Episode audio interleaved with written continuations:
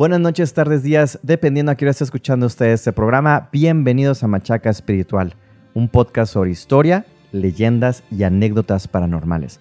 En esta ocasión platicaremos sobre unos condominios que en su momento fueron lo más moderno de la ciudad y ahora se vuelven un lugar bastante lúgubre e interesante. Como decimos en el norte de la República, que se arme la machaca, esto es Machaca Espiritual.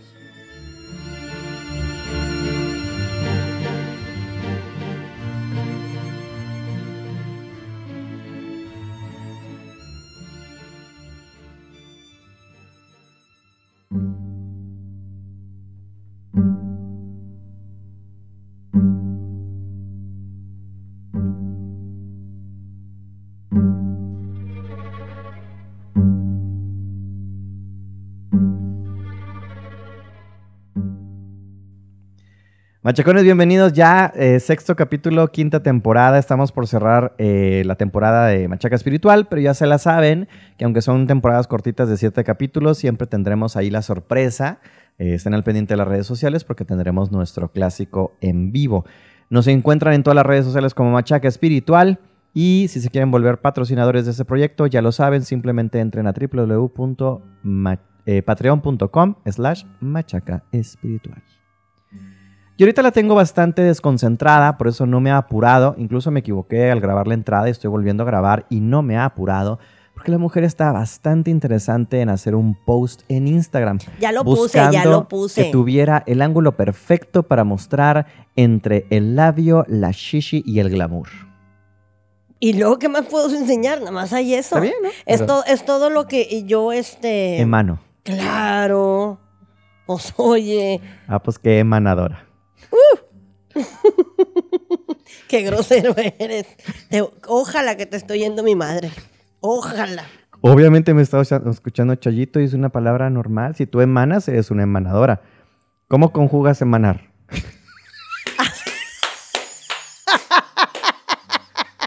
Los dos somos hijos de maestro. Nos chingan. Mejor sosiégate. Sosiégate. Te mamas de veras. Ay, no. Bueno. ¡Oli! Ay, no me has ni presentado, ¿verdad? Ni la oportunidad me has dado. Aviéntate.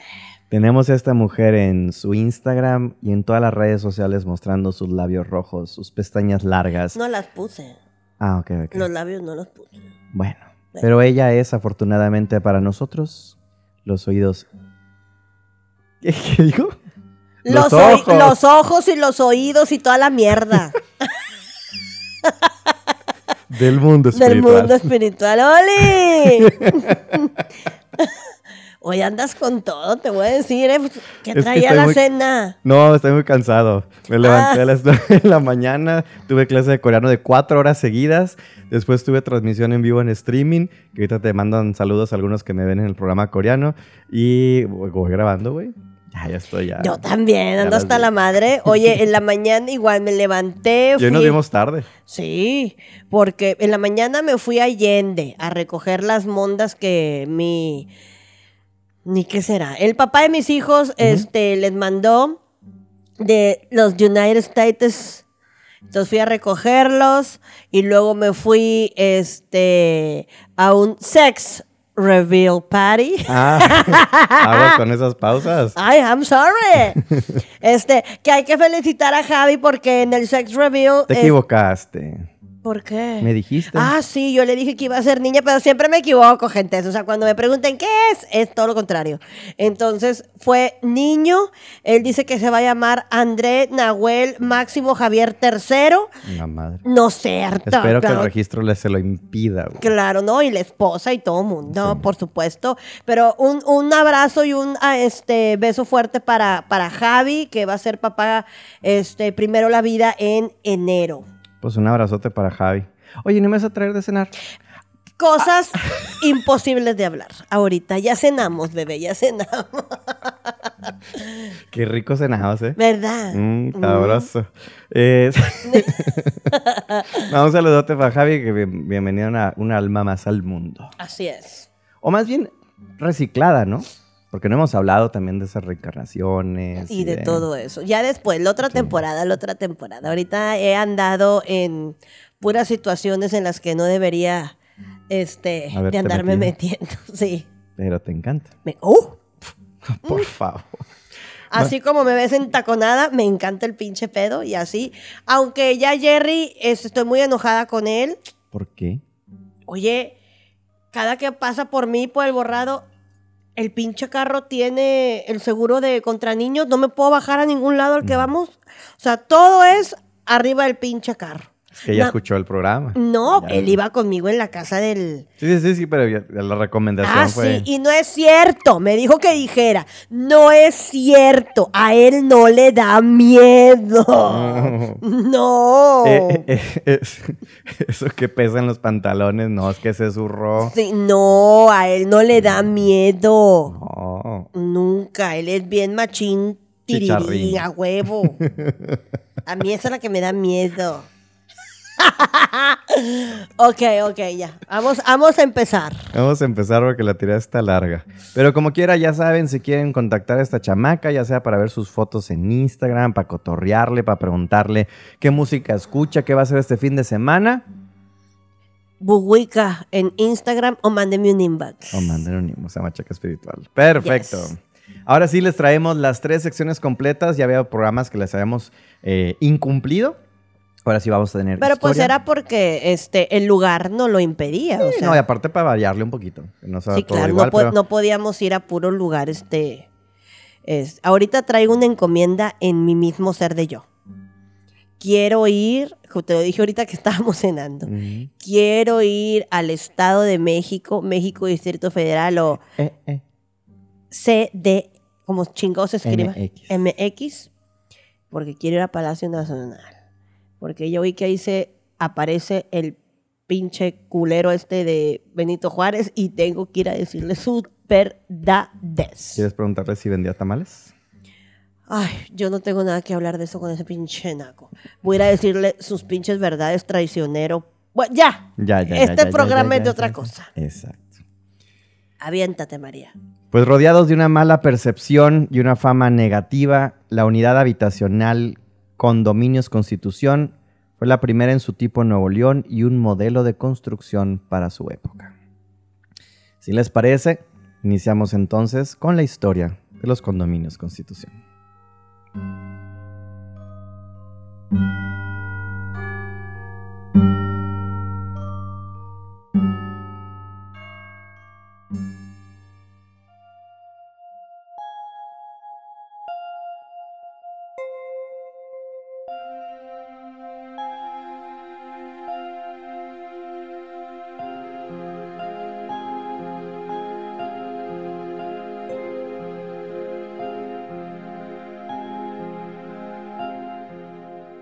Pues te platico, Marcelita. Aviéntate.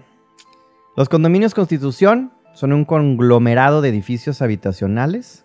Se encuentran ubicados al oriente de la zona centro de Monterrey y comprenden un área de cerca de 13 hectáreas delimitada entre las avenidas Constitución, Félix U. Gómez y Florencio Antillón.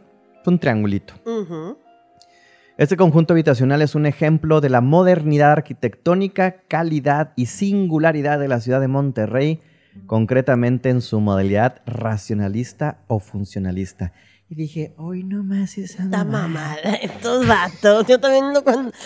Hasta soltaste un celular. Oye, porque sí estudié esta vez. Bueno, más o menos, pero Ok. sí estudié porque este dije, a ver, porque pues al rato que cuente qué fue lo que me pasó, ¿verdad? Porque fueron en dos ocasiones. Una disculpa para Jerry, una disculpa para el borradito. Los amo mucho. Este, eh, dije, a ver, aquí qué está pasando, Ujú. que hay que yo no capto y me puse a estudiar y oh surprise. No, la verdad es que, digo, para sus entonces, sí eran, eso que dijimos, sí lo era. Y les platico tantito. Su origen remota a 1963, cuando el entonces presidente de la República, Adolfo López Mateos, visitó la ciudad de Monterrey junto con el gobernador del estado, Eduardo Olivas, y el fundador y jefe del Departamento de Plan Regulador del Gobierno del Estado, el arquitecto regiomontano Guillermo Cortés Melo. No lleva acento. no voy a llamar este al alma del Señor esta, porque iba a decir una grosería, todo mi respeto. El señor Melo. Lo, eh, y presentaron el proyecto. Eh, pero el señor presidente dijo, a ver, este basurero, Ah, ah, hay, que, hay que decir sí, lo sí. que es, porque acuérdate que fue lo primero que vi cuando yo llegué. El, este basurero está aquí nada más estorbando. ¿Cómo ven si hacemos unas casitas para la gente que vive, que viene a trabajar aquí en el, en el centro y todo este pedo? ¿Cómo veis? Se supone que en su momento sí representaban lo que era una unidad ultramoderna. Eh, buscaban imponer, obviamente, en todo el país este estándar ¿no? de, calidad, que después tristemente se los llevaron las casas este, Infonavit, pero bueno, esa es otra historia en otro momento. Y eh, esta tendencia era, era un plan para hacer condominios que se volvieran tendencia y aplicarlo o replicarlo a lo largo del país, lo cual yo no conozco que exista en otros lados. No, de hecho no hay. O sea, esto se supone que iban a ser casas para gente de bajos recursos. Sí. Pero la construcción lo imposibilitó. Era, o sea, nadie con bajos recursos les vendían, ¿no? O sea, era muy caro y era demasiado moderno que no pudieron. Entonces, a lo mejor por pensar que era un basurero, iba a ser este, como que, ah, pues lo van a agarrar. Y no, resultó ser tan moderno y tan pipiris nice que tuvieron, cambiaron de hecho la forma de, de venta, o sea, todo el, el- el business este, tres veces. Sí, porque pues no, no, no, no, no, no ap- aparentaban otra cosa. Pero bueno, para esta construcción de esta unidad habitacional, como ya comentó Ma- Marcela varias veces, el terreno era un llano, que en su momento era el área de tiradero de basura del centro de Monterrey. Que de entrada, sí, no me adelanto a lo que contará Marcela, ya a lo mejor ya nos, nos ah, confor- conformará o no, pero no pinches mames que usas el basurero porque deja tú la impresión o que huela feo esto lo otro, que tantas mamadas no se tiraban ahí. De todo. De todo, cabrón. Si Entonces, es fecha, en los basureros de ahorita Ajá. avientan de todo. Imagínate, desde antes. Sí. Y para los que no se lo imaginen, ¿por qué demonios era el basurero? Porque cuando en ese entonces la ciudad no era tan grande, o sea, eran las medio afueritas. medio afueritas y Pero estaba contra esquina casi con el río Santa Catarina, pues casi, ahí, ah, pues ahí merengues, órale. se aviente la chingadera. Y ya después dijeron, ay, no, pues este, es un lugar. De hecho, creo que estaban pegados, ¿eh? Y con al, al paso del tiempo lo fueron separando con calle. Para y hacer. Ajá, sí. es muy probable, güey. Muy Creo. Lo, en las cosas que yo me puse a leer y, y videos que vi y todo, o sea, era, era seguidito, era una parte y lo, y lo cortaron. ya. Porque ahí terminaba. Entonces dijeron, "Oh, Sí, ¿no? Y pues tira, la, tira toda la chingada al cabo que pues, son los límites de la ciudad. ¿A quién chingado le importa? exacto. El proyecto fue concebido por el arquitecto regiomontano Guillermo Cortés Melo, como les dije, y desarrollado en colaboración con el despacho de arquitectura Gaue y Castro. Ah, perdón, Gaue y Castro Montiel, de la Ciudad de, de México, quienes dieron forma a los condominios con la construcción de 1044 departamentos, güey. Está grandísimo. Se hipermamaron. O sea, uno, yo sabía que era grandecito el lugar.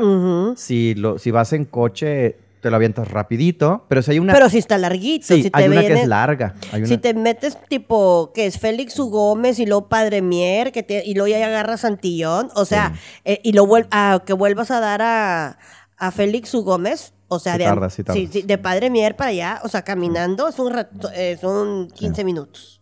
Sí, sí. Y están distribuidos en 50 edificios. De hecho, eh, a lo mejor, no sé si voy- esa, esa imagen estoy utilizando no de fondo. Hay una imagen aérea donde se ve y está súper bonita la, la retícula, está súper bien planeado. O sea, como es un triángulo el espacio, incluso pues los rectángulos están acomodados para que haya internamente también triangulitos llenados por edificios más cortitos y jardineras. Ujú. O sea, la, la verdad era una, era una sí, mamada. la aventaron bonita, o sea, el, sí. El arquitecto Cortés Melo comentó. Salud. una disculpa. Fueron los primeros edificios departamentales de tipo popular. Además, era el primer régimen de condominios horizontal. Una cosa novedosa. Nada, todo es subterráneo. No hay cableado. O sea, está... Estaba modernón el pedo. En aquella época, la demanda de vivienda popular de bajo costo aumentó de manera considerable y la oferta de los proveedores locales resultaba insuficiente. El racionalismo popular en Europa de la posguerra se presentó como una posible solución a pensar en la, de, de la escasa cultura de habitacional colectiva o en un régimen de condominios con que contaban los regiomontanos de aquella época. Era totalmente distinto a lo que teníamos pensado. Se pensó, porque en la posguerra allá en Europa funcionó este racionalismo que le llamaban, pero me acordé de un gran sticker que me manda mi amiga adoradísima Gaby, que es... A mí nunca me dices así. No, no, no, pues no. Qué, go- qué ojete. Te digo de otras maneras. Ah, bueno, pues sí, me dices, bueno, ya ve. Que es Nurka diciendo, no te hagas la europea. Ay, ¿por qué no me lo han mandado? Yo también lo voy a usar. No te hagas la europea. Pinche serrana culera. Ya la agregas. Pero pues fue, fue por eso, ¿ah? Fue por hacernos los europeos. Pues, Pero bueno. Igual que como con mi porfi, pero esa es otra historia. El conjunto de edificios longitudinales se, organ- se organiza alrededor de tres grandes plazas. La central, frente a la Avenida Constitución, se construyó una escuela y un parque con juegos infantiles. Alrededor de la plaza se sitúan los edificios con apartamentos más grandes y con mejores acabados. Las otras dos plazas más pequeñas se localizan al oriente y al poniente del conjunto. Hay además otros pequeños espacios comunes que sirven para mitigar el gigantismo de los edificios, pues, y eh, se caracterizan por otros conjuntos de este tipo. Que te digo es que había jardineritas también planteadas. En algún momento se consideró como una especie de medio pulmón para la ciudad. El diseño exterior de cada edificio se caracteriza por una estructura modular. Tiene eh, vista, celosías y una cubierta de concreto tipo cascarón. Cuenta con cuatro pisos, eh, con cada uno dos apartamentos por piso, o sea, son ocho por edificio. Y cada edificio mide do- 21.20 metros de largo, 11.70 de alto y 7 metros de ancho. Interiormente, ¿has estado en alguno de ellos adentro?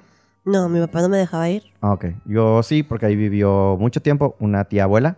Eh, ¿Y estaban grandes? No tanto, ahí te va. Interiormente el apartamento más común era de 80 metros cuadrados.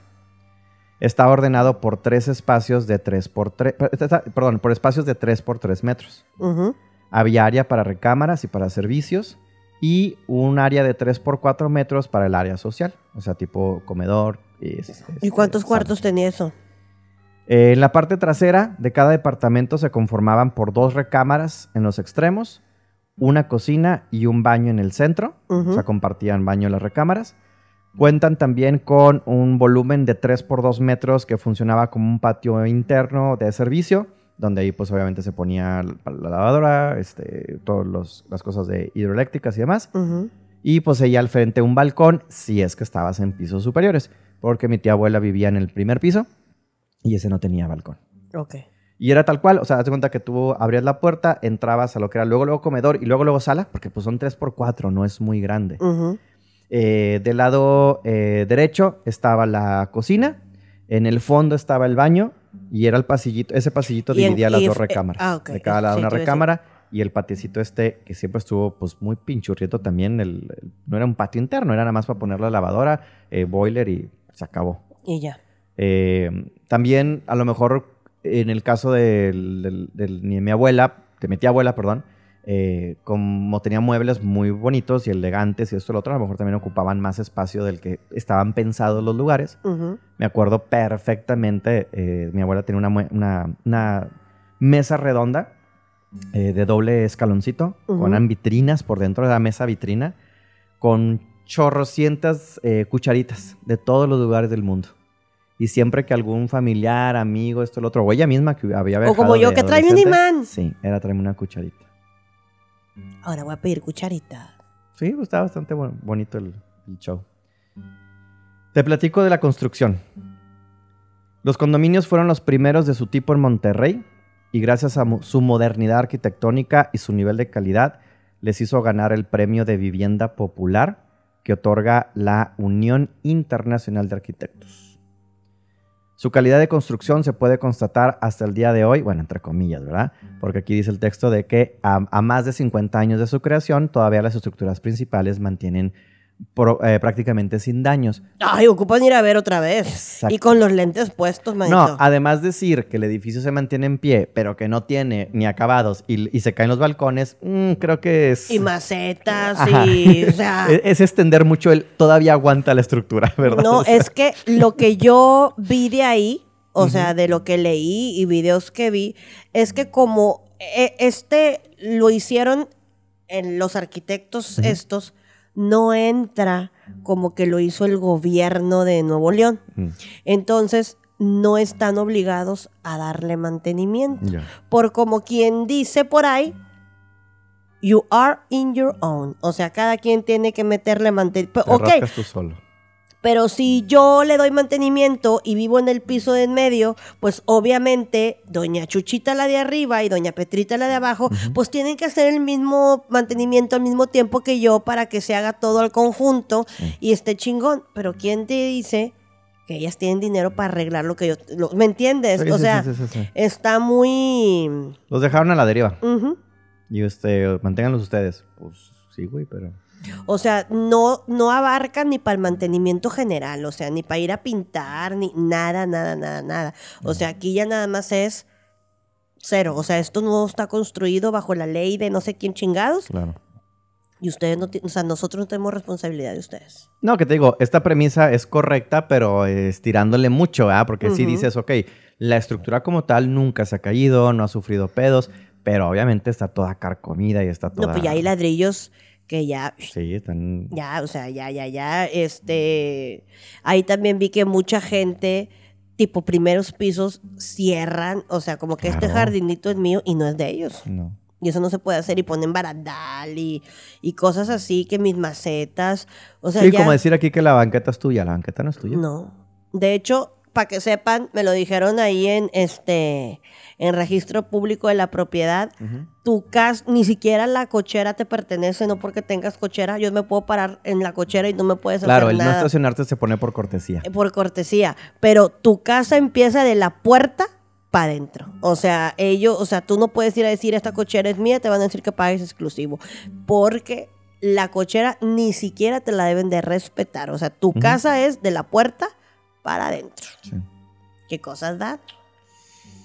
La viabilidad de este proyecto, como de un proyecto como este de los condominios Constitución, debe de- se debió realmente a eh, tres circunstancias. Número uno, a la Alianza para el Pro- Progreso, Ujú. ALPRO 1961, el cual era un programa de gobierno de Estados Unidos con diversos gobiernos de América Latina, el cual daba apoyos económicos para la creación de viviendas económicas. Aparte, Estados Unidos. Número 2. El Fondo de Operación y Financiamiento Bancario de la Vivienda, FOBI 1960, que decidió invertir en viviendas que alojarían una mayor cantidad de personas en un área mínima. De entrada también suena muy bonito, muy Pero también soy ojete. En- Exacto. la mayor gente que puedas meter en un pinche cuadrito Y de dos y económico. baratón. Hay que se mueran las cucarachas. Perdón. Ujú, La neta. Bueno, ahí vivía mi, mi tía abuela. Y número tres, a un eh, eh, desarrollo del plan regulador de Monterrey. Por eso, como comentaba Marcela, pues sí, el gobierno estuvo involucrado, pero después fue un, ay, no, manito, tú las hiciste. No es mío. No tengo ahí ya. O sea, yo aquí estuve y qué bonito y vinimos a la puesta del primer ladrillo, pero that's it. Ajá. Y me cuelgo la medallita de que está en mi ciudad, cosmopolita, la mamada, pero pues Como siempre dijo New York, no te creas europea. Haz de cuenta, fue lo que dijo el gobierno. No, no te creas europea, güey. Allá es tu pedo. Esa va a ser la nueva. La venta de los departamentos comenzó en el año de 1964 y estos fueron habitados a partir del año 1965, convirtiéndolos en la zona habitacional más moderna de Monterrey. En esos entonces. En esos entonces sí. Y la primer venta, Ujú.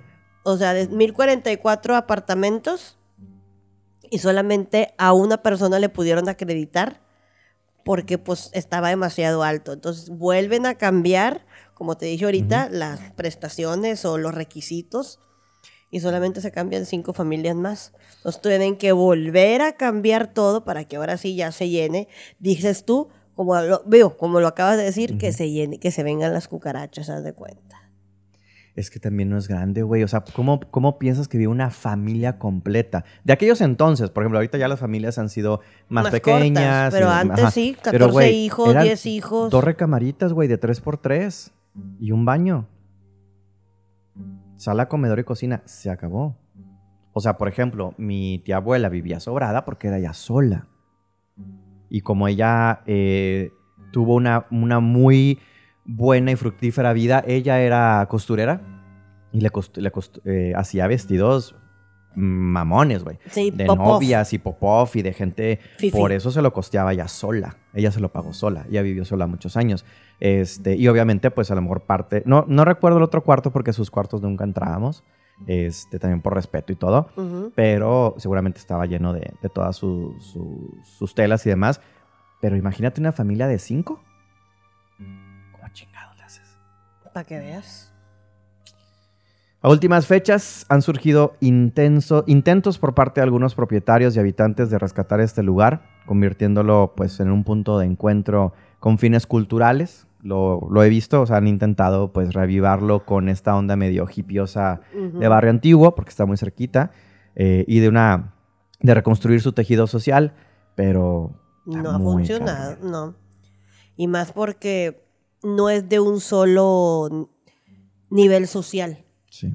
Es de todos. Y ahorita, lamentablemente, estamos en el de yo no te conozco y te pueden estar asaltando y tú sigues caminando. Entonces, ahorita ya está, ya está muy gacho. Te estoy hablando de los 97, 98, 99 y 2000, que yo estaba en la ferretería de mi papá y a mí jamás me dejó pararme ahí. En aquel entonces. Y vaya que yo... ay, Estaba bien la cosa. Ajá, y estaba bien y, y lo platicamos, o sea, él era de acompáñame el miércoles que, que nos vimos con Luis Torres, besos a Luis Torres, este, a mí mi papá, órale y póngase a hacer este, a, a poner tuberías y hacer todo y yo lo acompañaba. A- cuando eran los trabajos ahí en, en, en los condominios, no me permitía. No se me permitía y me decía, no, no, aquí quédate. Entonces yo pedía que fueran en, en los condominios para, Para yo, no ir. para no ir. Ujú. Pues bueno, esa es la historia bonita. Hasta aquí lo dejamos para que quede ejemplificado que sí realmente en su momento fueron un, un hito. Son, si tú los ves con otros ojos, a lo mejor de Fue, desconocido. fue- fue un gran proyecto. Claro, claro, claro, claro, claro. De hecho, eh, me llama la atención esa palabra que utilizan, que es una, un- unos condominios horizontales, porque nunca fue pensado en que fueran muy altotes. Que también, ahí también les falló, se fue obviamente diluyendo en el tiempo porque cuatro pisos y sin elevador, güey. Son cuatro. Sí. Mi abuela, pues, digo, mi tía abuela, pues, está en el primero, ¿verdad? Para el Y- mandado, manito. Sí. Y obviamente ya después salió.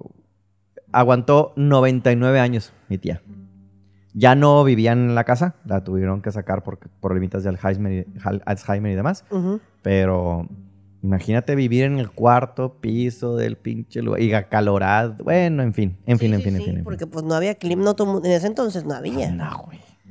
Y en los 80 rarísimo que alguien también tuviera clima porque te salió un luzal. Y estaba todo tan bien planeadito que no había tanta corriente. O sea, neta, neta, yo creo que sí voy a usar esa foto. Me gustó mucho. No la había visto de arriba. Se ve bien bonita la estructura de los edificios. Lamentablemente su tu- situación actual no es bastante placentera. Entonces lo que hice, ya conocemos la pausa, junté, porque viene medio junto con pegado, leyendas con sucesos del lugar. Ok. Música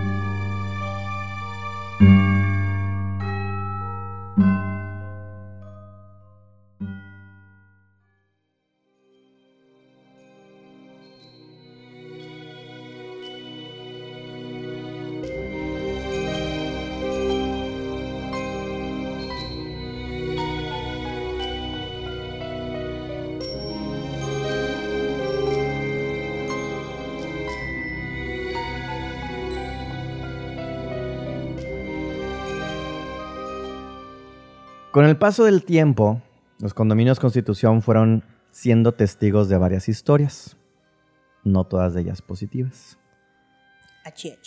Por ejemplo, se convirtió en el sede de operaciones de guerrilleros. la mujer aquí levantó, Levantó la mano, porque mi papá era guerrillero y este y hay una anécdota que si quieres la digo al ratito o quieres que la diga A lo mejor al ratito porque a lo mejor complementa lo que voy a contar. Ok, perfecto. Vale, va. La mayoría de ellos estudiantes. Así es. Derivado a esto, se dio una balacera en unos departamentos del edificio 7 la noche del 17 de enero de 1972. Y esta mujer está levantando el puño en alto y sacando la lengua como rockera. Ahorita nos va a complementar algo probablemente. Claro que sí. Este enfrentamiento, les digo, fue el 17 de enero de 1972 entre elementos de la Policía Judicial del Estado y miembros de un grupo guerrillero llamado Los Procesos. Tengo, y te lo dejo a tu criterio, tengo dos historias, encontré dos historias, una de los vecinos Ok. y otra de los de la, los de la guerrilla. No sé si quieres que la cuente, está un poquito larga. Empiezo a contarla y tú me dices hasta dónde. Mm, como tú quieras. O puedes hablarla un pedacito de cada, del punto de vista de cada quien. Sí, como quiera, el de los guerrilleros no me encantaría contarla tan a detalle porque dan muchos nombres. Y mi respeto, digo, también no fue hace Sí, tantísimo tiempo Ajá, como y sie- para... y siempre hemos hablado del respeto a los nombres, tanto buenos como de malos. Hay que guardar ese, ese respeto. Bueno, pues encuentro un fragmento y obviamente pues a quien lo escribe y todo, su honor, ¿no? Del norte, el tiroteo que mató la inocencia. Enciérrese y no salga, le dijo el comandante Reina a Miguel, mi marido. Estaban en la escalera hacia el segundo piso del edificio 7 de los condominios Constitución, aquí donde vivimos desde hace 35 años. Mi esposo, se, mi esposo se quedó parado y tan asustado como yo, que miraba desde la puerta aquel despliegue de policías frente a la entrada del departamento 34 en el primer nivel. Nunca habíamos visto algo así, ni entendíamos por qué les gritaban a mis vecinos que salieran con las manos en alto. Hasta donde sabíamos, Rosalvina Garavito y José Luis Ri Sauci era una pareja de muchachos tranquilos. Mis hijos los visitaban para jugar con las máquinas de escribir que tenían como casi únicas pertenencias, aparte de un trastero, una mesa y tablones con blocks por cama y sala. No nos respondíamos, no nos reponíamos cuando alguien abrió la puerta y los policías se metieron a ráfaga de bala. Qué cosa tan horrible, continúa Elba. Fue el 17 de enero de 1972. Pasaban de las 8 de la noche. Se me pone la piel chinita de acordarme. Miguel y yo estábamos tan espantados que corrimos. Cargamos a nuestros hijos Dani, Paco y Claudia, que era la bebé, y nos escondimos tras los muebles. Dejamos abierta la puerta porque los otros, Aurora, Micaela y Mi- Mike, andaban cerca del edificio y como ya no fue posible bajar, pensamos gritarles que se alejaran si los veníamos venir. Yo no paraba de llorar, los niños temblaban de miedo. Era una lluvia de disparos entre el ulular de las sirenas. De repente todo quedó en silencio. Y Mike entró a la carrera con una caja de damas chinas. Apenas pudo contarnos que Rosalvina se la regaló, pero en eso Rizausi se asomó a la ventana y, a ver que- y al ver que venían los policías le gritó, lárgate ya. Mi hijo tenía siete años. Se escondió debajo de las escaleras en un cuartito para triques.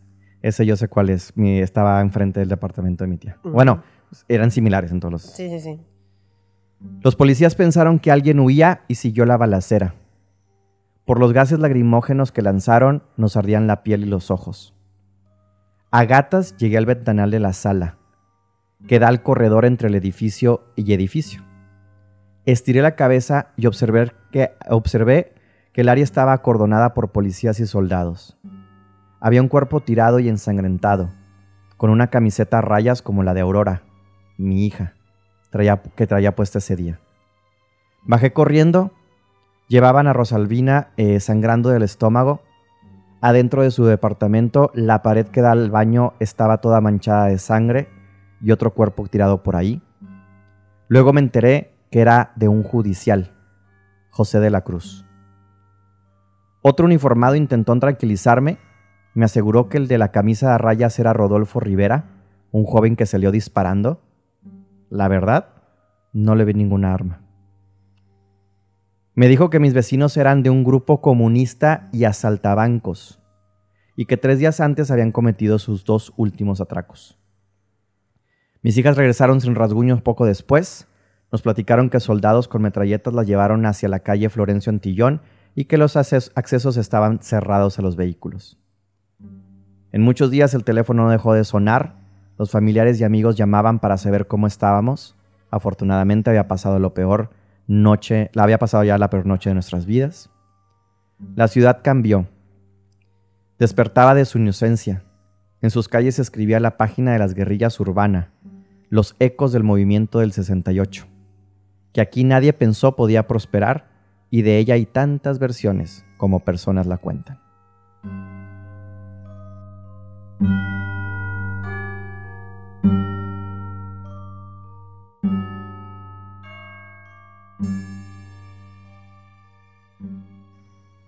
Qué feo, güey. Cabrón. Qué feo. Digo, yo siempre tuve la otra versión y mi papá me lo contaba con, un pinche orgullo. Pero te voy a decir algo, mi papá te contaba con orgullo que él había sido guerrillero y todo eso. Y yo sé que mi papá andaba en el movimiento, lo corrieron de la facultad de, este, de economía que estaba ahí en Abasolo eh, por andar haciendo el levantamiento este, de camiones para el, por el, para el movimiento. Pero cuando él se enferma y cuando estaba ya con, su enfermedad, él como que tenía pues flashes del... Eso nunca me lo... Lo que te voy a decir ahorita, él nunca lo contó antes, me lo contó ya enfermo. Entonces, de las veces que yo le hablaba, había veces que si no había tomado el medicamento a la hora que tenía, pues, este, pues las toxinas y todo ese pedo. Entonces, en una que le hablé, le dije, oye, papá, eh, ta, ta, ta, ta, ta me dice, necesito que me hagas un favor. Y le dije, sí, papá, dime. Y me dijo, necesito que vayas a los condominios, edificio 7, toques, preguntes por X persona, ¿ok? Cuando te deje pasar, porque le vas a decir que vienes de mi parte, vas a caminar cuarto, este, baldosa, o sea, el, cuadrito del piso, vas a pisar, vas a contar de la entrada de la puerta, uno, dos, tres, cuatro, le vas a dar dos golpes con tu talón y se va a soltar y ahí tenemos toda este, todas las armas y está todo el parque. Dile que ya se dio cuenta los azules, que los quite de ahí. Y yo le decía, oye, güey, ¿sabes con quién estás hablando? Sí, contigo, por eso, pero ¿quién soy? Marcela, mi hija. Papá, ¿en qué año fue eso? Yo todavía ni nacía, güey. O sea, fue en los setentas. O sea, yo nací hasta el 80. ¿Vas a ir o no vas a ir? Para pedírselo a alguien más. Sí, o sea, sí, o sea, ¿vas a ir o no vas a ir?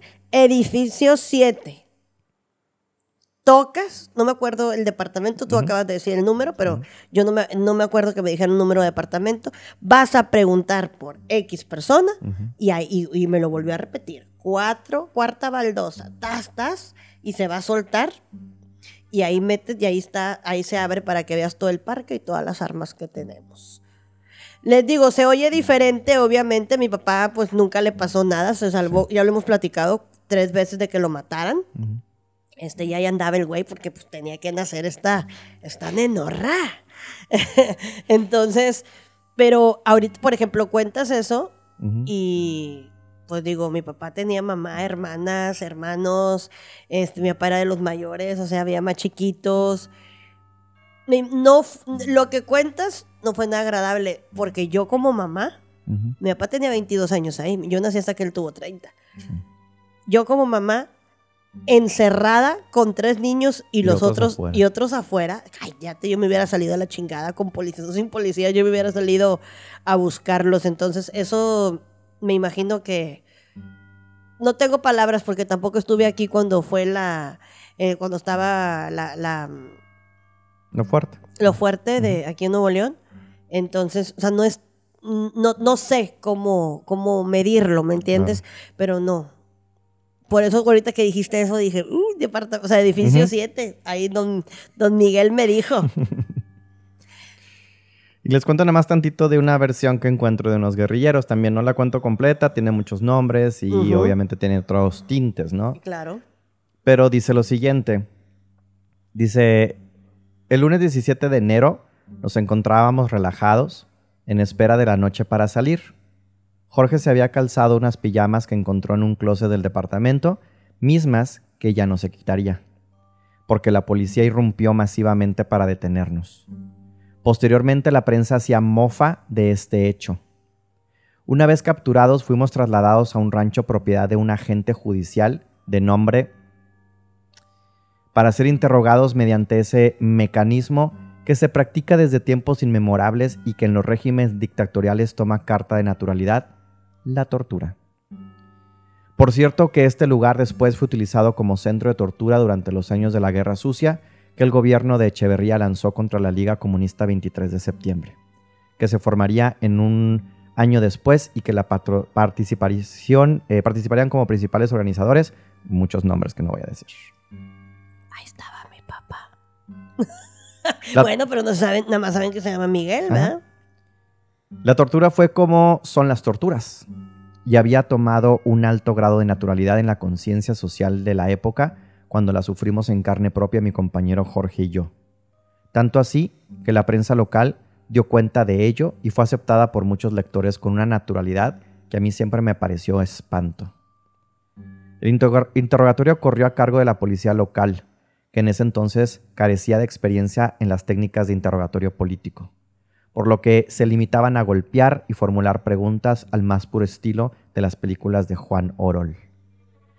Hasta ahí podíamos todavía presumir de una cierta ventaja y que el tiempo siguiera corriendo. Sin embargo, en un momento dado se escuchó una voz que denotaba cierta experiencia, entre paréntesis, estábamos con los ojos vendados. A ver, déjenme a mí, expresó la voz con un tono intimidatorio y empezaron las preguntas sobre personas cuyos nombres nunca habíamos escuchado. De pronto resonó el grito de un agente, ¡Vámonos! ¡Ya está! Nos vistieron de nuevo, porque nos habían desnudado como parte de una técnica de torturarnos que utilizan para minimizar al detenido y romperle la autoestima, con la finalidad de que afloje sus defensas psicológicas y así extraer la información que buscan. Nos subieron a un vehículo diferente a cada uno, y a mí me, su- me sumieron en la parte trasera del vehículo, con los ojos vendados y aplastado con los pies por un sujeto de enormes dimensiones. No supe más hasta que llegamos a las instalaciones de la policía judicial. Ya entrada la medianoche, había un tercer detenido, José Luis Ri Sauci, que comenté ahorita también en la otra nota. La policía había atacado un edificio en los condominios Constitución, utilizando a Jorge como escudo durante la incursión. Qué cabrones.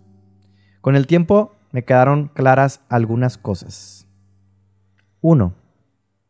Ni Jorge ni yo dijimos información sobre los condominios. De mi parte estoy plenamente seguro, de parte de Jorge él siempre lo negó. Los dos son guerrilleros. Ok. ¿De dónde surge la posibilidad de que localizaran el del departamento de los condominios? Sino que fue resultado de unas investigaciones paralelas que estaban haciendo la policía apoyada por sus orejas. entre Sí, pues los informantes. Dos, el hecho de que los que nombró eh, ahorita, José Luis, Rosalvina y demás, supieran de ese departamento a pesar de haber transcurrido 72 horas después de que se inició la persecución, se explica por el hecho de que presuntamente, seguramente, tampoco tenían contacto con otros grupos con los que coordinaban la dirección del grupo Procesos. Tres, la toma de los condominios fue una acción de prepotencia y abuso de por- poder por parte del gobierno, ya que de acuerdo a versiones del abogado Mario N. Flores, quien se convirtiera en nuestro defensor legal una vez presos, tenía peritaje que demostraban que todos los disparos que ahí se percutieron fueron de afuera hacia adentro, es decir, no hubo ninguna resistencia. Por lo mismo, la muerte de, no digo el nombre, fue un crimen artillero, un, un crimen artero de la policía que actuó con ese operativo. Y la muerte en ese evento de un agente judicial que también me abstengo del nombre, ocurrió entonces a manos de la policía, que fue la que disparó. Y cuatro, los condominios Constitución se convirtió en una leyenda urbana que las mismas autoridades cultivaron para justificar sus excesos, como lo haría después la Dirección Federal de Seguridad para justificar los crímenes de la, entre comillas, Brigada Blanca durante los años de la Guerra Sucia.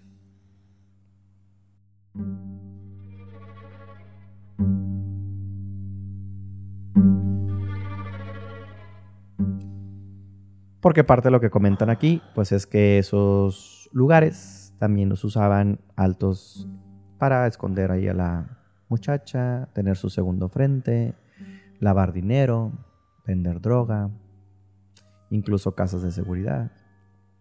Pues claro. De hecho, el barrio antiguo está lleno de casas de seguridad. Había calles por las que mi papá no me dejaba pasar. Lleno, o sea, lleno. Por ahí no, eh, eh, eh, por acá, por- ah, eh, o sea. a do- oye, voy a ir a Leal, que era donde generalmente iba uno a comprar, porque mi papá vivía, pues, tipo cerca del Paseo Santa Lucía, ya lo hemos dicho. Voy a Leal por aquí y por aquí. O sea, ni se te vaya a ocurrir. Siempre me decía, por Allende. O sea, pero me voy aquí, Juan Ignacio, por Allende. Y te regresas por Allende. Si iba yo acompañada, sí podía irme por Juan Ignacio. Si no, si iba a ir sola, por Allende. No, y que nada más para no alertar malamente a la gente. En, en Fuente, hablo en los 90. Aparte de eso, eh, aquí el caso de tu padre, el miedo de que pues él pertenecía a esta onda y no quería represalias. Un ciudadano normal y a pie no tiene nada que preocuparse. No, y aparte tampoco yo es- tampoco me parecía a mi papá. Pues no, o sea. O sea, todo el mundo Sí. decía, pues tu papá sí. Pero quieras o no, era preocupación de él también. O sea, Ah, no, claro, por supuesto. Por desgracia, con el paso del tiempo, el descuido de esos departamentos se ha ido apoderando, como ya dijimos. Los condominios han caído a una etapa de decadencia muy triste. Incluso algunos departamentos, como les dije, fueron usados de punto, han sido usados como punto de venta de drogas, prostitución, eh, Casa de casas de seguridad, eh, f- segundos frentes de, de políticos de aquellos entonces. Ahorita ya creo que ninguno los metería ni en ese lugar. No, yo creo que ya exigen más, oye. Y también no me quiero meter nada, son temas muy delicados, nada más estoy tocando por la superficie, pero también no dije nombres, aunque aquí los tengo enfrente. Pero extraño, yo no me la sabía. Eh, hay gente que está muy metida en, este, eh, en la historia que se desarrolló en este caso y probablemente tenga más información que yo. Yo solamente voy a leer el titular, no voy a leer la tonta. Ujú. Pero hace unos pocos, hace poco tiempo, ahí se encontró ubicada la identificación de Devani Escobar ¿A poco? en los condominios Constitución, al encontrar. Y el artículo que encontré pues habla de qué posible relación, la distancia que hay con los, el motel, tema delicadísimo, ¿no? Se han presentado obviamente lamentables historias también de suicidios a lo largo de sus décadas de existencia. De hecho, y ya para terminar por mi parte, pues hay historias de tipo sobrenatural que se cuentan de esos departamentos. Sombras que se ven en los alrededores de los condominios, en escaleras, incluso en departamentos. Gritos, muebles que se mueven sin ninguna fuerza humana de por medio, ruidos extraños que provienen de departamentos deshabitados, son solamente algunos de los hechos sin explicación que cuentan actualmente en la zona de Monterrey en los condominios Constitución. los ojos que... Ñaca, ñaca. La pintaste muy de que ahí viene lo gacho, a de cuenta. Pues no, es que, que, sí está gacho. O sea, necesitas bajarte en la noche. No, no, no, no, no. O sea, yo te conté la vez pasada que ahí ah, fui a visitar a un amigo. Porque te digo que si han intentado como pues reactivarlo, ¿no? Hay gente que sigue rentándolo porque está cerca del barrio antiguo. O sea, no- pero espérate. Ajá. Antes lo vendían, no era departamento de renta, era de venta. Ah, sí, sí, sí, sí, Ah, sí. ok, ok. Pero ah, es que... Luego ya lo- se murió tío José y ajá, me lo dejó o- y yo lo rento. Ajá, o ya no queremos aquí, se está haciendo viejo, vamos... O sea, se fue pasando. Ya ahorita ninguno prácticamente es dueño, o sea... Todo el mundo renta. Todo el mundo es rentado o, o prestado o queda de la tía o del fulanito. Entonces, um, digo, han, han intentado, eh, pues como por la cercanía de Barrio Antiguo, conozco a algunos conocidos que se dedican a esta onda de, de cultura que pues les queda súper práctico y cómodo, ¿no? Eh, y en una ocasión fui a casa de uno de ellos, eh, pues no era, no era tan tarde.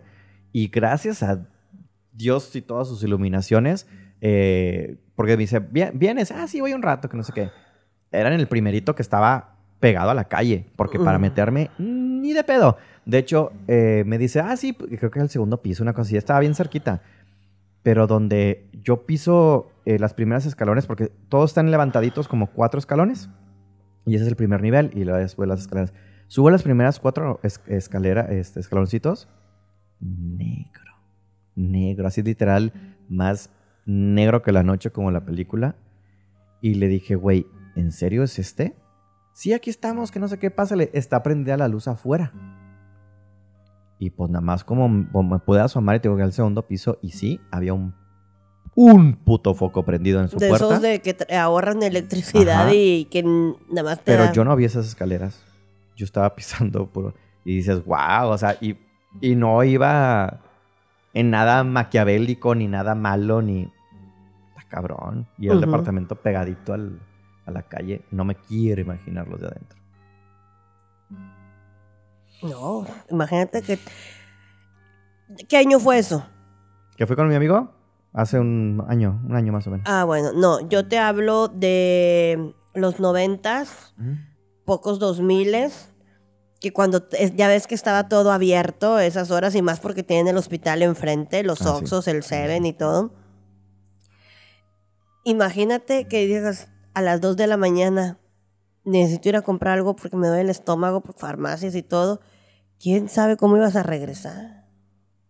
¿Me entiendes? Porque, y más si vivías allá bien metido, don- no, no. En no. el centro, o sea, en el, en, en el epicentro del triangulito.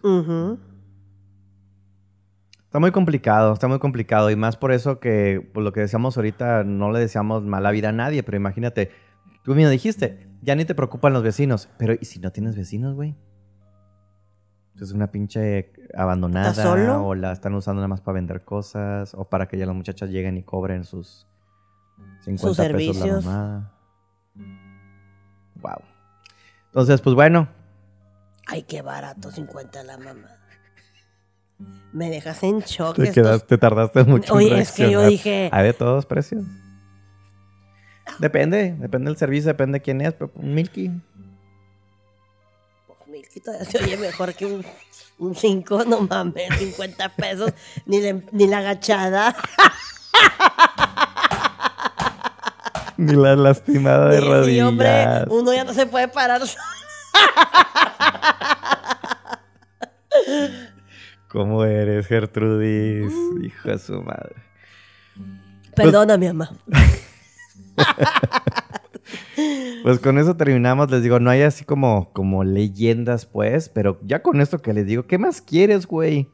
Que haya habido gente que escucha pinches gritos y que ruidos. No mames. Porque sí, también imagínate. Por ejemplo, pongo el caso de, de, de mi tía abuela, que ella sí fue atendida y todo. En su buen, en buen momento se le sacó para que tuviera una mejor vida. Este. Pero a lo mejor al- algunos dueños originales que ahí estaban solos, deprimidos, que. Entonces es un lugar que ya era basurero. Quién sabe cuántas cosas tiraron ahí.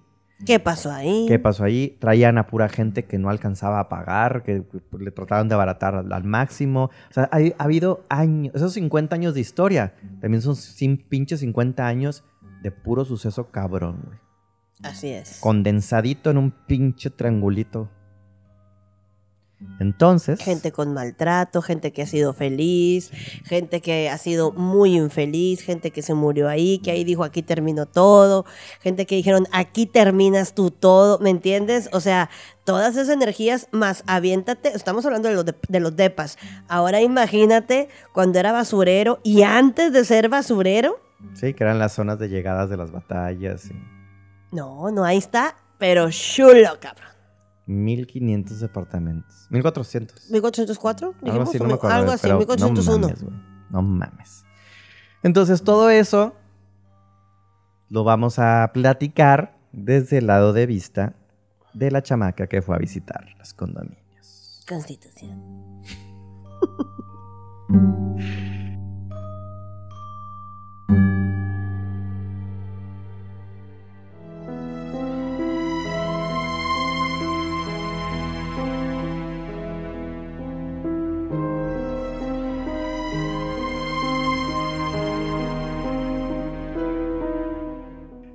Siempre te pregunto lo mismo, Marcela. ¿Por qué los condominios? ¿Por qué fuiste? ¿Cómo empieza tu La osadía.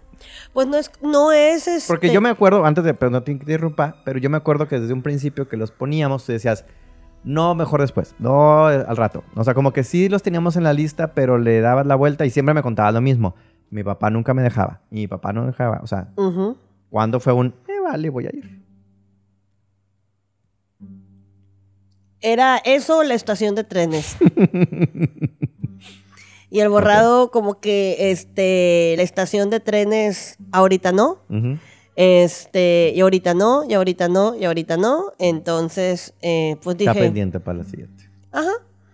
Andábamos, este, fuimos a cenar con Jerry.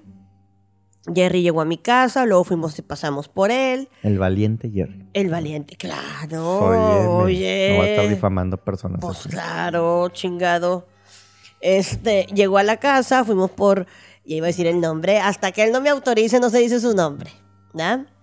Este, fuimos por él y pues vámonos a cenar, ¿verdad? Pues, eh, ándale, pues vámonos, nos fuimos a cenar, jijiji, jajaja, y que esto y que el otro. Entonces, yo siempre con mis grandes ideas.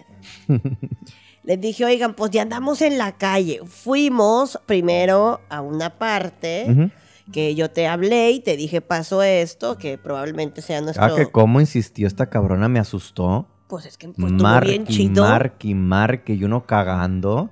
Una disculpa pública. Pudiste la- haber mandado un mensaje, estoy en el baño. No, no me dejaste porque la ter- cuando sonó una vez dije X, al rato contesto o me va a mandar mensaje. Marca una segunda, dije, oh, me suena que algo pudo haber pasado. Porque me preocupas, güey, también me preocupas. Gracias, I love you too. Y justo va a agarrar después el celular y vuelve a marcar y dije, no, tengo que contestar, algo pasó. ¿Quién es de No, primero, lo primero que te dije, estás en el carro. Así, estás en altavoz, güey, no vas a decir nada. Por favor, porque a veces se nos va el hocico. Es como tú conmigo, a mí va, me tienes que va. decir, Marcela, Estás en altavoz. estás en altavoz. Ah, buenas tardes a todos. Sí, no sabemos cosas que... Claro, ¿verdad? Ajá. Entonces, primero fuimos allá. Ujú, Entonces, yo ya andaba en el carro. ujú. Entonces les dije, ¿qué les parece? De camino. Para la casa, Ajá. vamos a los condominios. Pero nos, ay cabrón, pero nos tenemos que estacionar en el Mitla. Ok. ¿Dónde está el Mitla? Está, pues ya casi llegando a lo que viene siendo Félix U. Gómez, o sea, Ok. ¿ok? Donde empiezan ya los restaurancitos y los, el Seven y todo eso, porque es lo que está más cerca a la clínica, ¿no? Ya. Entonces ahí era este un bar que mi papá también frecuentaba, entonces, pero vaya, si tenía yo que pararme en alguna parte, él te decía, o yo le decía, papá, es que en el Mitla, o sea, no me dejaba, eh, ¿cómo te digo? No, no, no que me- no me dejara avanzar más porque pues sí podía caminar, pero ahí yo no sentía, pues no sé, era lo que uno te dice, ¿no? En el Ujú. Mitla y pues ahí. Ok. Entonces les dije, busca el Mitla. Y pues ellos, ven- por eso te digo, fue Félix. Gómez, nos metimos por Padre Mier, salimos vuelta en Padre Mier y pues avanzamos. ¿Y dónde está el Mitla? Y yo, no, pues hasta allá. ¿verdad? O sea, No aviéntate. termina. Ajá. Entonces ya llega, se estaciona y le dije, no, aquí no, allá. O sea, ponte ahí enfrente. Había algo negrito así, este, sospechosón. Siempre, güey. Sí, y, y era de ven, ven. Y entonces yo les digo, oye, es que dice que vayan. Y los dos, no. Entonces, pues, Se estaciona entonces en la calle de enfrente. eh, no, en el- es la misma, es el Mitla, pero en lugar de estacionarse del lado del Mitla, que es tipo en la acera de enfrente de los condominios, se estacionó en los condominios, Ya, ya, ya. en la banqueta de los condominios. Es que también hay, hay como lugarcitos de repente para Sí, no, no, no hay cero. Ya, ya, ya. No hay, no hay, nunca hay lugar, desde que yo tengo uso de razón. Ok. Entonces era el haciéndome con los dedos, ven. Entonces, como me llevan con el pinche seguro de los niños y no me puedo bajar. Entonces yo, por favor, déjenme que me baje. No, no, no, no y no. Entonces, este, de repente, pues ya estaba yo así, pues enojada, ¿verdad? Obi. Entonces no sé cómo volteé y vi a una muchacha con eh, vestimenta de policía y me le quedé viendo porque no se veía una muchacha de tiempo atrás, o sea, se veía con un uniforme pues medio reciente. Entonces, no recuerdo su nombre y aunque me lo acordara ahorita, no lo voy a decir. Solamente me dijo, o sea, ¿me puedes ver? Sí. ¿Necesitas algo? Pa- Para empezar, no, no se veía tan transparente. Entonces tuve que asomarme y no le vi los pies. Y le dije, aquí hay una muchacha y anda vestida de, de policía. El borrado buscó por, por Google y él fue el que me dijo el nombre porque ella no me lo había dicho. Este, y ella nada más levantó su cabeza y lo único que me dijo es que si no lo hacía yo, me lo iban a hacer. Fue todo lo que... Me dijo un poquito más, pero eso no... Por respeto, sí, Ah. porque él me dijo, si mal no me equivoco, fue en el 2019. Ah, pues no hace nada. Exacto, yo no voy a hablar de lo que ella me dijo. Sí. Eh, de- nada, o sea, fue una cosita, pero da a entender. Entonces, ok. Entonces, eh, volteo y ya no está. Y les dije, no, hombre, pues si con esto, ¿qué voy a hacer de pinche programa? Déjenme bajarme. Ahí está la chica. Sí, ya sabes. Ahí está la cosa esa. Entonces, el borrado volteó así y no te vas a bajar. Y hagas lo que hagas y digas lo que digas, no te vas a bajar. Porque empecé yo con el... Es que el problema es la hora, eran el las lugar y media más o y menos. puedes agarrar corriendo para adentro y cómo te sacan. Les dije, traigo tacones, no voy a correr. Ya. Y no me voltea y me dice, te los quitas y chingo a su madre Ajá, y corres. Claro, claro, claro, te cortas los pies o sepa la chingada o dice, o corres y no te hallo. No. Entonces ya empecé yo con el pinche coraje. Y en eso, vuelvo a voltear. Como si hubieras tocado. Sí, haz de cuenta que volteé así de... Había gente formada. Sin Como, pies. ajá, como si hubieras tocado el fórmense que ya llegué. Ya llegué, chiquit. Se Así, bueno. Se abrieron las operaciones. Así es. Y aquí tengo apuntado porque yo nada más voy Ándale, diciendo ándale, ándale, ándale. y ellos, eh, ellos van apuntando o van grabando. Jerry se pone Hacen el peritaje, haciendo el peritaje. por ponerle un balón. La por no decir que son tus secretarias. Pues te perdió ya porque pues yo soy secretario de- secretaria de uno. Doña Remigia fue la primera que estaba formada ahí. ok. Me saludó, me agradeció, me dijo, usted sí puede verme, ¿verdad? O sea, fue un- muy educada la señora, peinado con cairelito, este, no voy a decir fifi, pero Ujú. súper, este, ele- elegantita, ¿me entiendes? Claro. O sea, tú dices, esta señora es, es este, no sé cómo explicarte. Sí. No me dijo, este, de qué murió, ni me dijo nada, solamente me dijo, me llamo Rem- eh, Remigia, entonces yo, doña Remigia, buenas noches, y avanzó. Adiós.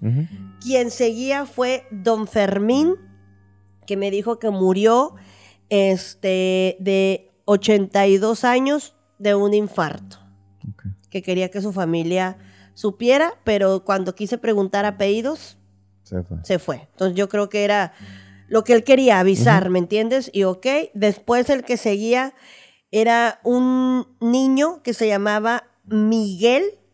Él se murió de un balonazo en la cabeza en 1962. La madre. Se veía aproximadamente entre 10 y 11 años. O sea, estaba chiquito. Y en la construcción, porque no estaban terminadas. Ujú. ahí, ahí fue. Eh, Silvia, no me apuntaron este, la edad, pero yo me acuerdo que este, Silvia se, me- se tocaba su cabeza y me dijo que nada más fue un así, me dolía tanto. Fue todo lo que dijo y avanzó. O sea, como que ellos agarraron el... por- y había otros que hablaban y se me iban. O sea, no, yo no... eh, digo, yo iba hablando, pero pues ellos yo creo que apuntaron lo que, lo que pudieron apuntar. Se apareció un señor que se me dijo, yo me llamo Ricardo, iba vestido de mujer, pero ensangrentado, y me dijo, soy homosexual. Se fue. Y le dije, muy bien, ¿usted de qué? Y shh, se fue. O sea, yo me imagino Que su necesidad era de- decir. decirlo y que ha de haber muerto de una golpiza. A lo mejor el señor venía caminando, venía de alguna parte y Que tristemente todavía sucede. Ajá. Eh, Pedro, de 16 años, me dijo, me picaron. Mm. Entonces lo navajearon al muchacho y caminó muy guapo. Este, No, perdón. Armandina tenían 19 años y se murió porque se le atoró una nuez en la garganta. Mm. Departamento 4. Fue no sé de qué edificio Ajá. ni nada, nada más me dijo eso. Chiquita, imagínate, sí. Después eh, de 73 años, José, Jesús Acuña y a él se quedó tirado, en, lo encontraron tirado en el basurero. Pues ya estaba grande. Sí. Y en esos años no, no llegaban a los 70, ¿verdad? ¿O sí? Bueno, 73 años. Eh, en los 30, sí, a Jesús Acuña tirado en el basurero en los años 30, Ya. ¿ok?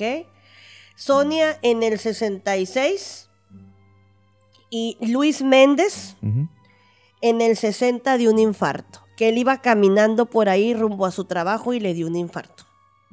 Y él- fue el que alcanzó a decirme el apellido Luis Méndez y en eso yo ya me sentía demasiado cansada porque ya venía de un de otro un avistamiento. y dijo el borrado, hasta aquí te llegó el corrido, mañana después la traigo, buenas noches. Eh, dejé una fila como de 40 personas todavía. El boot de los besos. Haz de cuenta. Esos fueron los que con los que alcancé a hablar. Y ojo, los, vamos a poner entre comillas, los sanitos. Sí, o sí. los buenos, ¿no? De que Ándale, el sí. infarto, el de esto, el accidente. Todos los que faltan. O sea, yo creo que sí, sí. Fueron los que alcancé primero. Te digo, me faltó gente. Es que te digo, es un lugar oscuro, oscuro. Y, y lo digo en las dos maneras. Lo digo físicamente y lo digo, como ustedes saben, que yo también percibo y siento cosas. Nada más porque el- estos cuates me dijeron, está la luz prendida, pásale. Si no, ni de pedo. Yo me iba a regresar. Me hubiera, me hubiera valido madre que en, en el control de estacionamiento y esto y lo otro.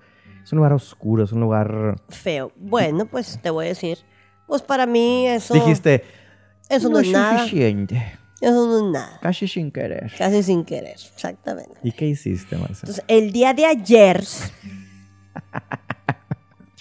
pues agarré el carro, ¿verdad? Y dije, nada más voy a pasar Una vuelta. una vuelta. A ver si veo más gente, alguien que ocupe ayuda. Entonces me paré, pero ahora sí del lado del Mitla, porque yo ya sabía que si Sí, no, también con respeto al... voy sola. Sí. Entonces nada más me bajé del... Temprano. Eran, ¿qué serían? Como las nueve. Ya Está bien, estaba... está bien, está bien. No, no, no me fui tan, tan tarde. Entonces, este. mm, No debí. Me bajé del carro, no, no cerré puerta ni nada. O sea, estaba parada en la, en la puerta del carro. Entonces empecé a voltear y dije. Ay, no. O sea, de esas veces que te da que dices, no debí de haber venido sola. O sea, porque empecé a sentir este, oscuridad, o sea, todo, pero me acababa de pasar otra cosa que también no debí. Yo dije, ay, chingada madre, no debí de haber venido sola. Entonces empiezo a ver la fila otra vez, pero algo así como con aspiradora. Se los tragó. Y yo dije, ah, cabrón. Entonces A la fila. a la fila. Ponle cinco, no eran tantos, eran cinco o seis personas. Así, ay. Entonces, donde yo me quedé así, empecé a sentir ya esa pesadez que es en el pecho que me dice, adiós. Pero soy un poquito terca. Entonces empecé a voltear, dije que hay algo aquí que pues no me quiere o me quiere aquí. Entonces esa oscuridad que yo había sentido que me estaba haciendo así con los dedos de ven para acá, La primera noche. la primera noche, exacto, la sentí y pues me quedé viendo, y igual me dice, ven, y le dije, no. Me dijo, tengo muchas cosas que mostrarte. Y pues ahí sí, eso sí, la neta, eso sí me intriga, pero dije, si yo me voy con él, este, ¿Quién sabe una cosa es que hables, ajá, entonces dije, "Mm, no, y sola menos. Entonces estaba, o sea, el remordimiento de haberme ido sola, fue más grande y no fue como cuando me fui sola al, al río Santa Catarina que se me apareció la señora, o sea, no es el mismo caso, no, No es el mismo lugar, ajá. Entonces cuando le dije, no, no, no, no, no, o sea, tengo muchas cosas que mostrarte, le dije, no, no, no, entonces enséñamelas aquí. Ya, pues, Aquí estamos ya. Aquí estamos, ¿verdad? Pues, aviéntame lo que me tengas que enseñar. Yo- yo- ponla- ponme la imagen, yo la puedo ver. Y este. Y nada más se reía y se reía. Entonces yo dije, ya, o sea, si te estás riendo, o sea, te estás burlando de mí, no. Entonces, donde le dije, ¿sabes qué? Así déjalo. Y donde metí el primer, o sea, el pie para, para subirme al carro, me dijo, ¿no vas a venir a rescatar a tu papá? Entonces ahí fue donde, pues obviamente obtienes toda mi atención, ¿verdad?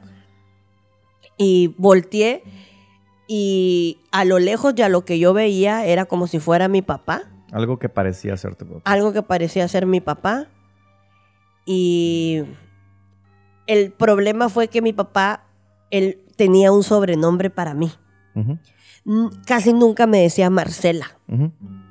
Entonces me dijo, Marcela, ¿no me vas a ayudar? Mm. Marcelita, hija. Y para empezar, mi papá jamás me decía Marcelita y mi papá jamás me decía hija, era hijita. Ujú. ¿Entiendes? Sí, era una burda imitación. Ajá. Entonces dije yo, aquí estoy yo, estoy lidiando sola con otra cosa. Entonces fue, yo siempre te conté del departamento. Ahí estoy encerrado, ¿no me vas a ayudar?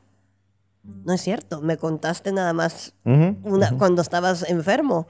Por eso hice también hincapié en eso. Nunca me lo dijo antes. O sea, me lo dijo. Yo sabía que era guerrillero y bla, bla, bla. Pero eso me lo dijo ya enfermo. No, ahí estoy en el departamento. Necesito que me ayudes a salir. Y, ya me, y me empecé a reír y le dije, lamentablemente, yo sé en dónde está mi papá.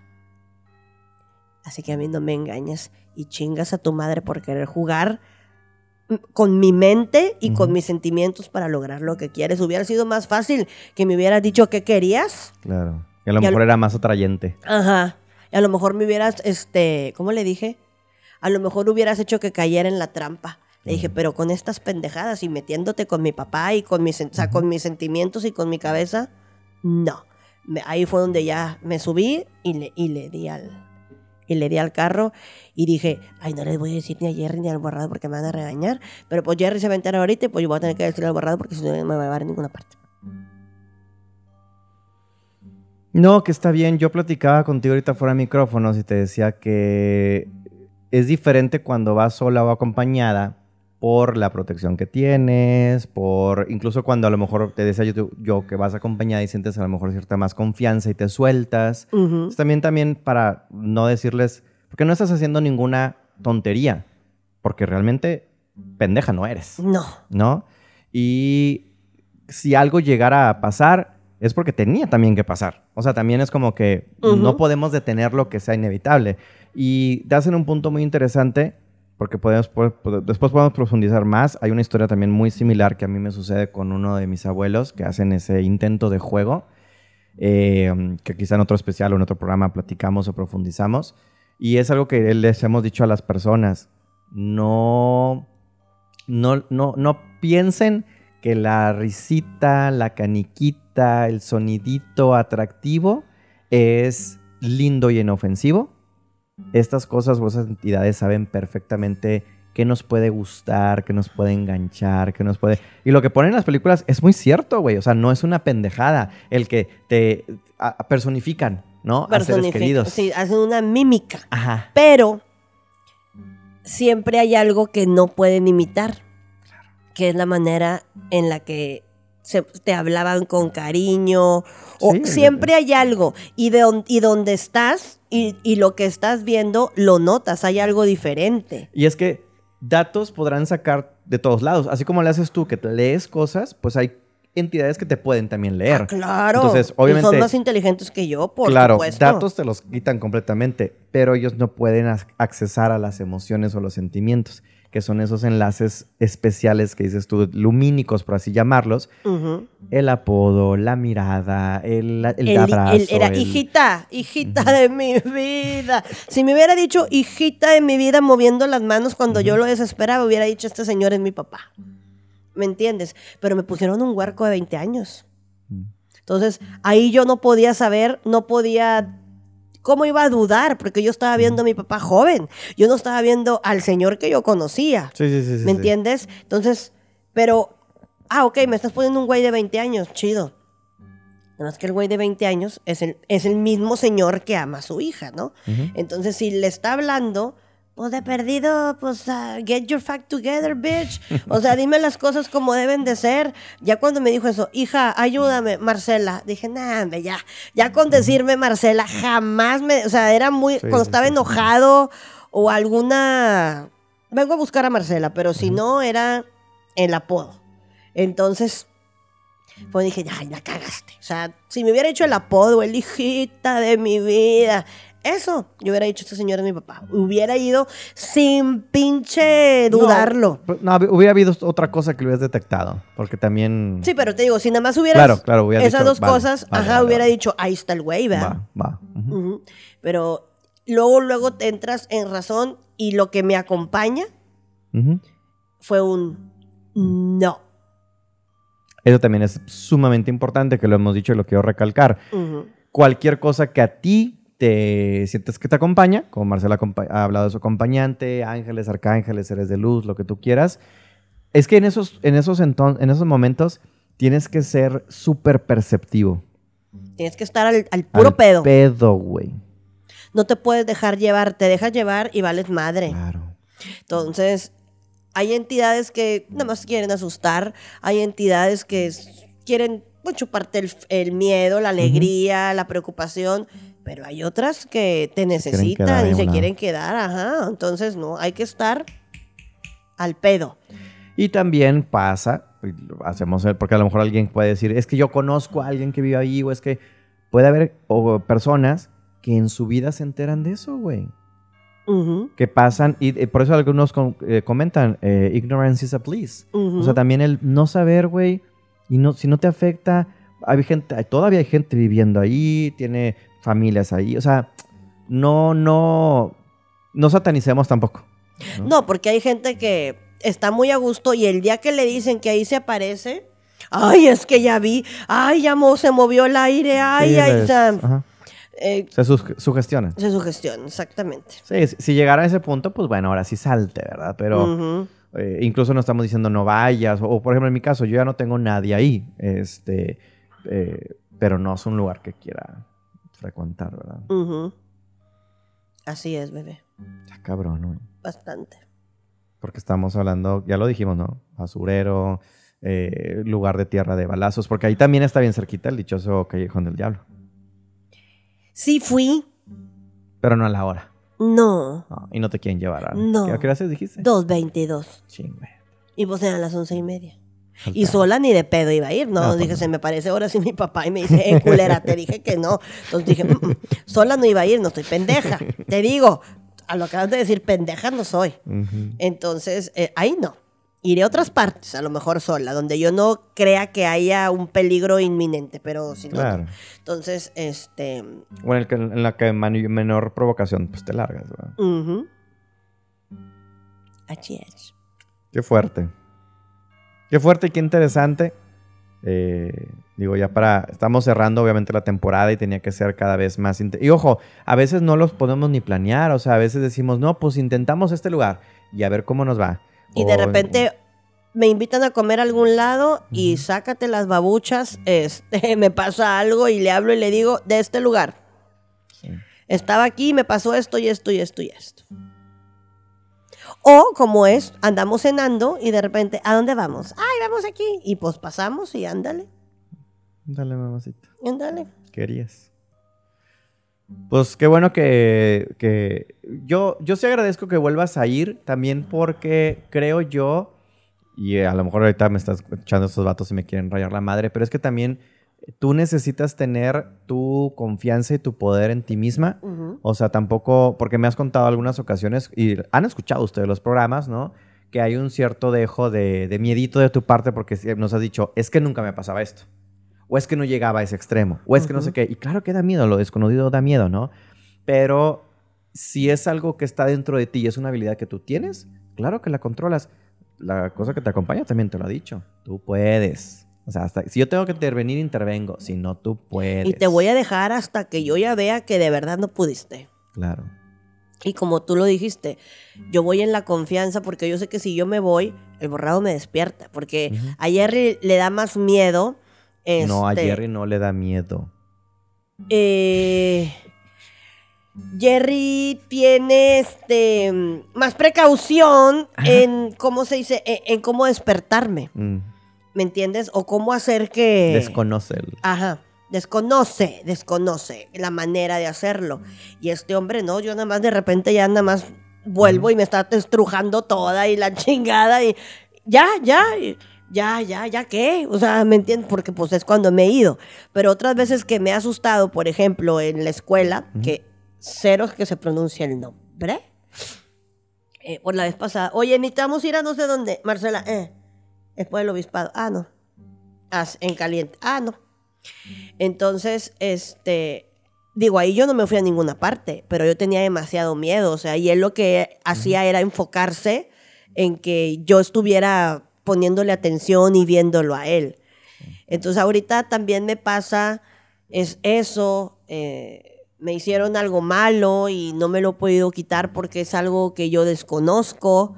Eh, entonces, gente aferrada, gente pendeja, ¿verdad? Entonces, eh, he batallado y a veces me siento un poco cobarde, pero mi papá y ahora que me, esto último que me pasó, que yo creo que es nuestro siguiente programa, cuando dejé ya yo de, de, de, llo- de llorar y de y cuando el borrado ya me hace que ya reaccione a, a que ya deje de llorar, pues a que se me quite el miedo, lo primero que me dijo es, porque yo le decía, no puedo, y me dijo, ¿qué te hubiera dicho tu papá?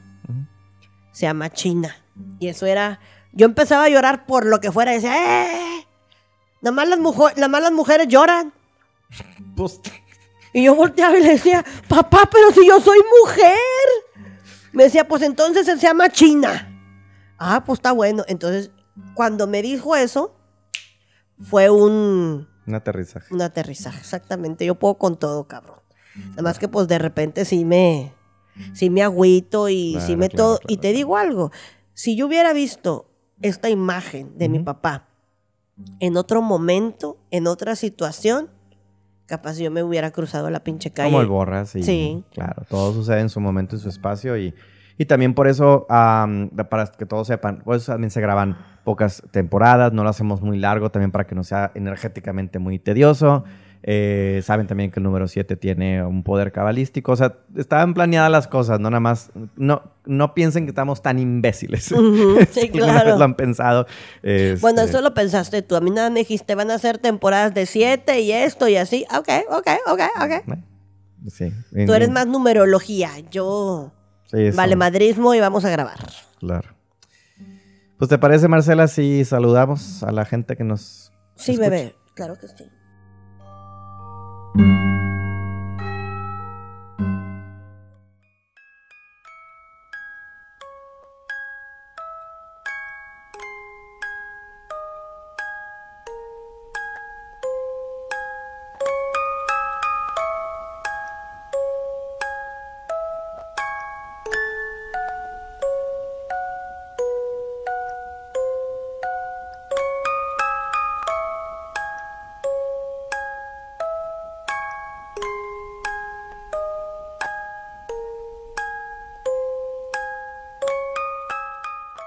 ¿Tienes tus saludos para alguien?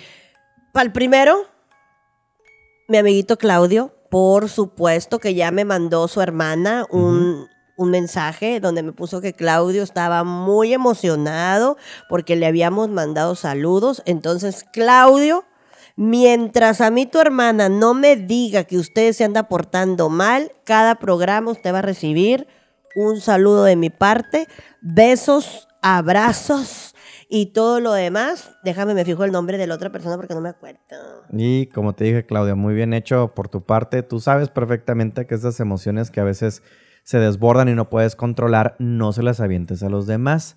Si, te man- si estás molesto, enojado, si algo te, te- te- simplemente tranquilo, respira dos, tres veces y agradece las cosas como están, ¿vale? Un saludote. Ok, el, para la otra persona es para Charlie Sorola, que también es amigo de, de Janet, la hermana de, de Claudio.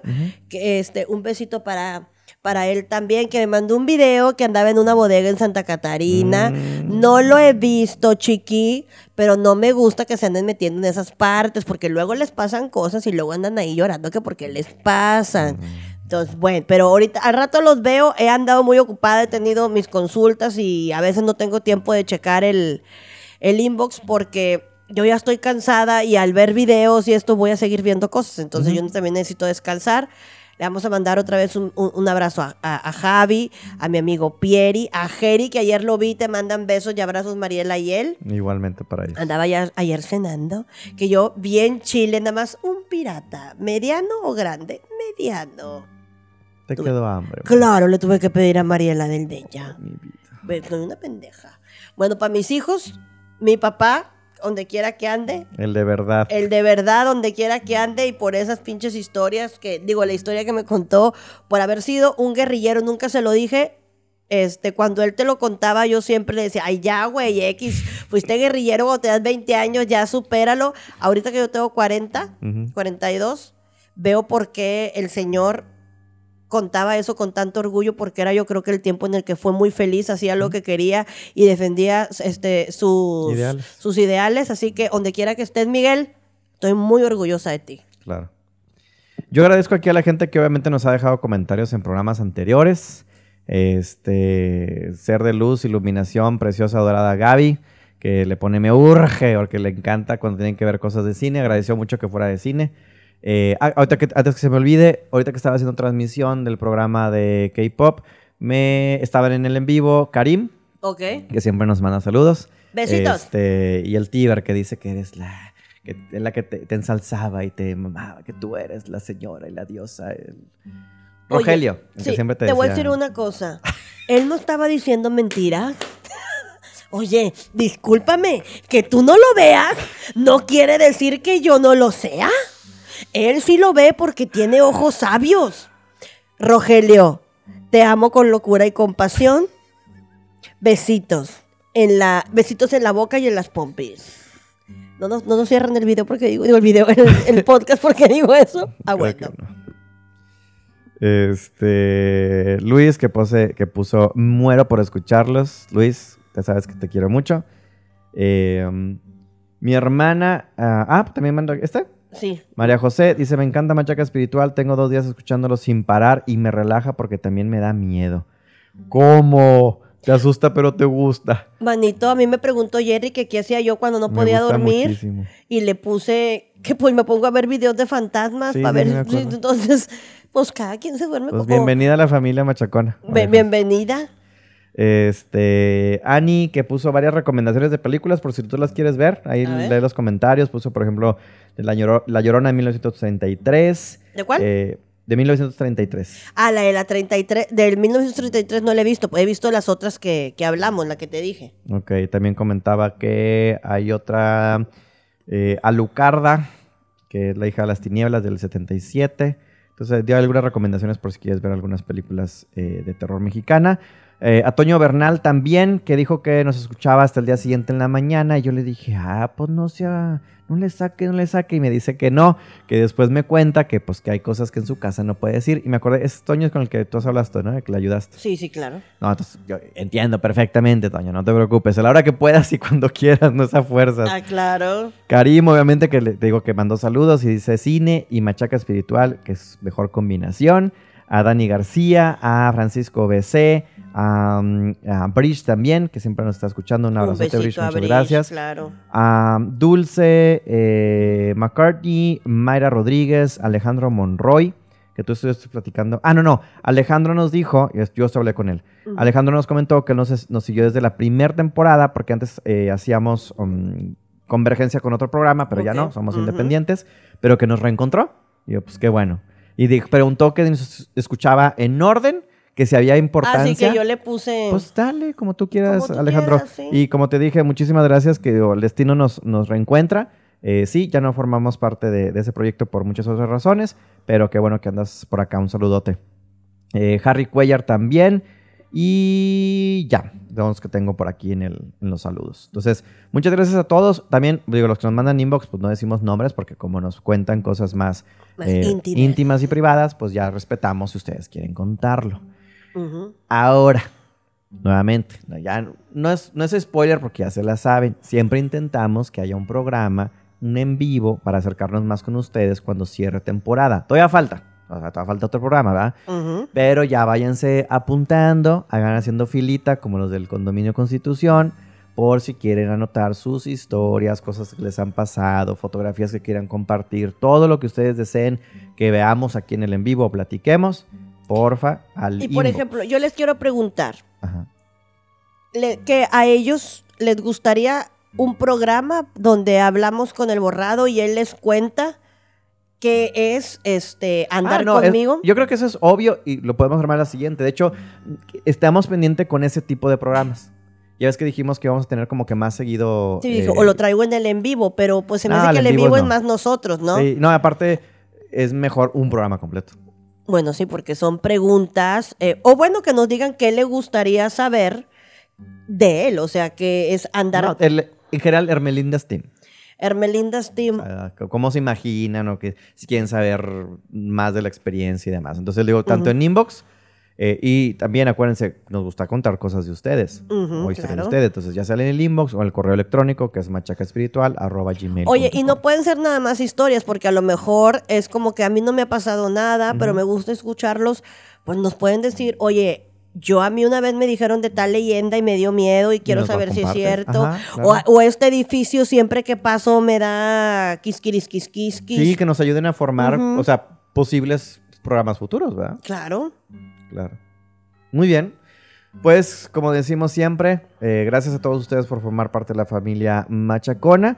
Esperemos que siga creciendo. Compártenlos, denle ahí corazoncitos, like, compartir todo lo que ustedes saben, ¿no? Estrellitas y demás. Marcela, muchas gracias. A ti, bebé, I love you. Y nos estamos escuchando la próxima, Machacones. Bye bye.